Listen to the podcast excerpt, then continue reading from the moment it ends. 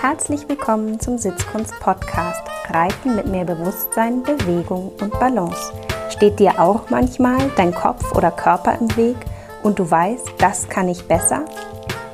Dann ist dieser Podcast genau das Richtige für dich. Denn der Schlüssel für feines Reiten liegt bei dir. Ich bin Julika Valentina, Expertin für Trauma- und neurozentrierte Sitzschulung, weil wir mehr mit in den Sattel nehmen, als wir denken – The Mystery is in the History. Herzlich willkommen zur 33. Episode meines Podcasts Reiten im Winter. Wenn die Tage kürzer werden, die Nächte kälter und morgens der Raureif auf den Blättern liegt, spätestens dann wissen wir, jetzt wird's kalt, jetzt wird Winter und hier in Norddeutschland hält das dann auch ein paar Monate an. Der November und der Dezember sind meistens noch relativ mild und richtig kalt wird es dann im Januar und im Februar. Winterzeit, das ist auch Deckenzeit. Und an dieser Stelle liegt es mir am Herzen, einmal zu sagen, mm, dass bei meinem Pony Winterdecken tatsächlich schon mal zu Lahmheit geführt haben. Also überprüft nochmal eure Winterdecken, ob die wirklich gut sitzen oder ob die Druck auf die Schulter oder auf den Widerrist ausüben, weil so eine Winterdecke hat das Pferd ja ganz schön viele Stunden am Stück, Wochen, Monate lang an. Und je nachdem, wie viel Decken ihr zum Wechseln habt, kommt der Druck immer auf die gleiche Stelle. Und eine Decke, die vielleicht im März noch gepasst hat, muss halt jetzt nicht mehr zwingend passen. Das genau ist mir passiert, dass ich im Herbst, ohne so richtig hinzugucken, die Decke wieder angezogen habe, mit der ich so im März aufgehört hatte. Und mein Pferd aber über den Sommer so aufgemuskelt hatte, dass wirklich der Halsumfang am Halsansatz größer geworden war und die Decke somit eine Spannung auf die Schulter und auf den Widerriss gemacht hat. Und erst habe ich das gar nicht so richtig gemerkt. Da hat sich das manchmal nur so ein bisschen unrittig angefühlt und ich habe immer gedacht, was ist denn los? Am Anfang habe ich gedacht, das ist vielleicht eine Tagesform. Aber dann wurde das nicht besser, sondern wurde immer schlechter und irgendwann merkte ich, es gibt so wie so eine Mini-Taktverzögerung in der rechten Schulter. Und die wurde dann auch stärker. Und dann habe ich den Körpertherapeuten meines Ponys angerufen. Und der ist vorbeigekommen und hat wirklich, ich glaube, innerhalb von Sekunden gesagt, das ist die Decke. Und hat es behandelt und natürlich habe ich die Decke dann nicht mehr benutzt und verkauft. Und die Lahmheit war wirklich wie weggeblasen. Es gab überhaupt gar kein Problem mehr danach. Also ich lege euch wirklich ans Herz, nochmal eure Decken zu überprüfen, damit ihr diesen Fehler nicht macht.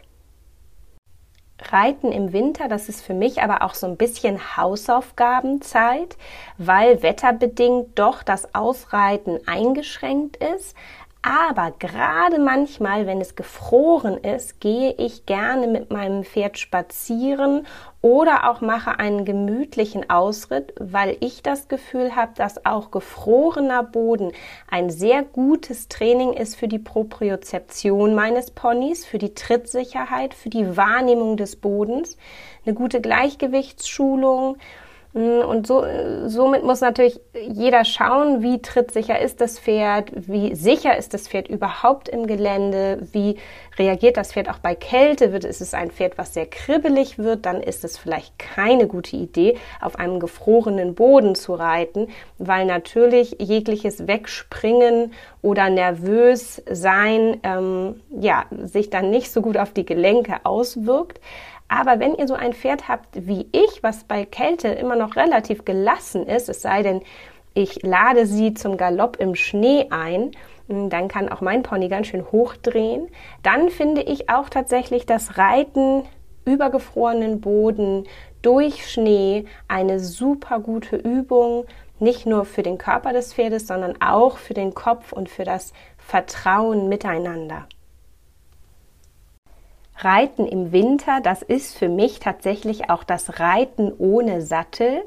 Und da bin ich ganz ehrlich, weil es den Popo so schön warm hält.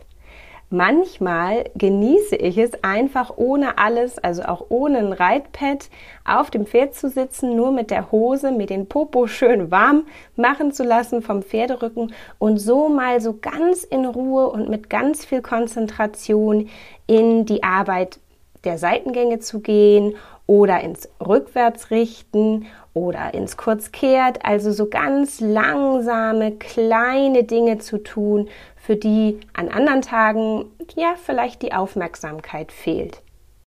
Und wenn das Wetter so richtig gruselig wird, also nicht nur kalt, sondern so Schneematsch, Regen, Eisregen, so dass mein Pferd nicht nur mit Kälte zu tun hat, sondern tatsächlich auch mit Nässe, dann ist Reiten im Winter für mich tatsächlich kein Reiten mehr im Winter, sondern dann geht's an den Boden, dann geht's an die Bodenarbeit, an die Handarbeit, vielleicht auch ans Longieren. Dann nehme ich auch mir im Winter gerne die Zeit, so ganz in Ruhe das Pferd am Boden aufzuwärmen. Manchmal steige ich dann auch noch auf, weil ich durch das ganze Laufen selber auch so ein bisschen nochmal wärmer und mobiler geworden bin und mein Pferd auch und ich einfach das Gefühl habe, ach Mensch, jetzt irgendwie äh, fühlt sich's doch gut und richtig an, aufzusteigen. Und manchmal eben auch nicht. Dann bin ich in meiner Thermohose und meinem dicken Mantel und meinen dicken Stiefeln, sehe er aus wie ein Michelin-Männchen und ähm, kann mich auch gar nicht so richtig bewegen. Kennt ihr das? Wenn man so dick eingepackt ist mit Schal, dass selbst die Halswirbelsäule so ein bisschen steif ist und man gar nicht so richtig irgendwie beweglich ist vor Kälte und auch vor von dicken Klamotten. Ähm, auch das ist tatsächlich ja dann beim Reiten einschränken. Man muss dann dem Zwiebelschalenprinzip nachgehen und vielleicht Schicht für Schicht abwerfen. Aber manchmal genieße ich es im Winter eben auch, nicht aufzusteigen und die Arbeit ganz am Boden zu belassen. Und denkt daran, dass im Winter das Aufwärmen so, so wichtig ist. Ja, Minimum 10 Minuten fürs Pferd im Schritt, besser 20. Und für uns selber ist das Aufwärmen auch total wichtig. Manchmal sind wir durch die Stallarbeit oder das Putzen oder das Fertigmachen, alles, was so vorher noch passieren muss, ja schon so durchgefroren, dass wir wirklich auch steif sind vor Kälte. Kennt ihr das? Ja, dass man sich gar nicht so richtig bewegen mag, hm, weil der Fahrtwind einem die Hände kalt macht beim Leichttraben. Vielleicht habt ihr das auch schon mal erlebt, dass irgendwann die Finger sich gar nicht mehr so richtig gut bewegen können. Also guckt auch nochmal, welche Ausrüstung braucht ihr, um wirklich ein guter Reiter sein zu können. Einer, der warm ist, denn einem warmen Reiter, dem geht's besser und der ist beweglicher und mobiler und letztendlich auch im Kopf gelöster. Ja, wir kennen das alle. Wenn wir anfangen zu frieren, dann zieht sich nicht nur unser Körper zusammen, sondern auch unser Kopf kann nicht mehr so richtig denken, weil Denken dann im Zweifel eben auch gerade nicht das Wichtigste ist fürs Gehirn, sondern das Gehirn mit Hochtouren daran arbeitet, dass wir warm bleiben und ähm, unser Überleben absichert sozusagen. Und natürlich ist der Winter gerade die Zeit, in der wir nun nicht so gerne eine Matte in die Reithalle legen, uns darauf legen, um irgendwie ein Warm-up zu machen und nochmal ein paar Dehnungsübungen. Aber was ich ganz gerne mache und was sehr winterkompatibel ist, ist einfach mit dem Pferd zu laufen und zu schauen, dass ihr neben dem, dass ihr einfach vorwärts geht, auch seitwärts geht im Kreuzschritt also mit der Überkreuzung über vorne oder der Kreuzung über hinten. Ja, macht Variationen, das ist für euer Nervensystem super wichtig. Das macht euch zu einem kompetenten Reiter. Lauft rückwärts und guckt mal, welche Muskelketten arbeiten müssen, wenn ihr rückwärts lauft, seitwärts lauft, vorwärts lauft. Dann nehmt vielleicht einen Hopserlauf dazu, wenn ihr nicht schon zu steif gefroren seid, sondern euch noch ganz gut bewegen könnt. Ja, vielleicht Zehenspitzenlauf, Fersenlauf und das alles wild gemischt. Und wenn ihr das macht, dann ja, werdet ihr einfach nicht nur warm und der Puls geht so ein bisschen hoch und das ganze System wird aktiviert, sondern das Gute ist, dass wirklich das Nervensystem und das Gehirn so ein bisschen auf Trab gebracht werden und ihr auch so einfach eine bessere Vorbereitung habt, um danach in den Sattel zu steigen. Und bei allem Gerede über ein gutes Warm-up und wie wichtig Aufwärmen ist, denkt auch an das Cool Down. weil gerade bei den kalten Temperaturen solltet ihr kein schwitziges Pferd, was vielleicht auch in der Atmung noch so ein bisschen erhöht ist, was einfach noch keinen richtigen Cooldown hatte, zurück in die Box oder womöglich aufs Paddock oder die Weide stellen. Für Pferde ist es auch viel schwieriger, eine Überhitzung im Körper zu regulieren, als wenn es ein bisschen zu kalt ist. Also passt auch da auf mit dem Eindecken nach der Arbeit, wenn kein richtiges Cooldown stattgefunden hat, die Pferde womöglich noch so nachschwitzen.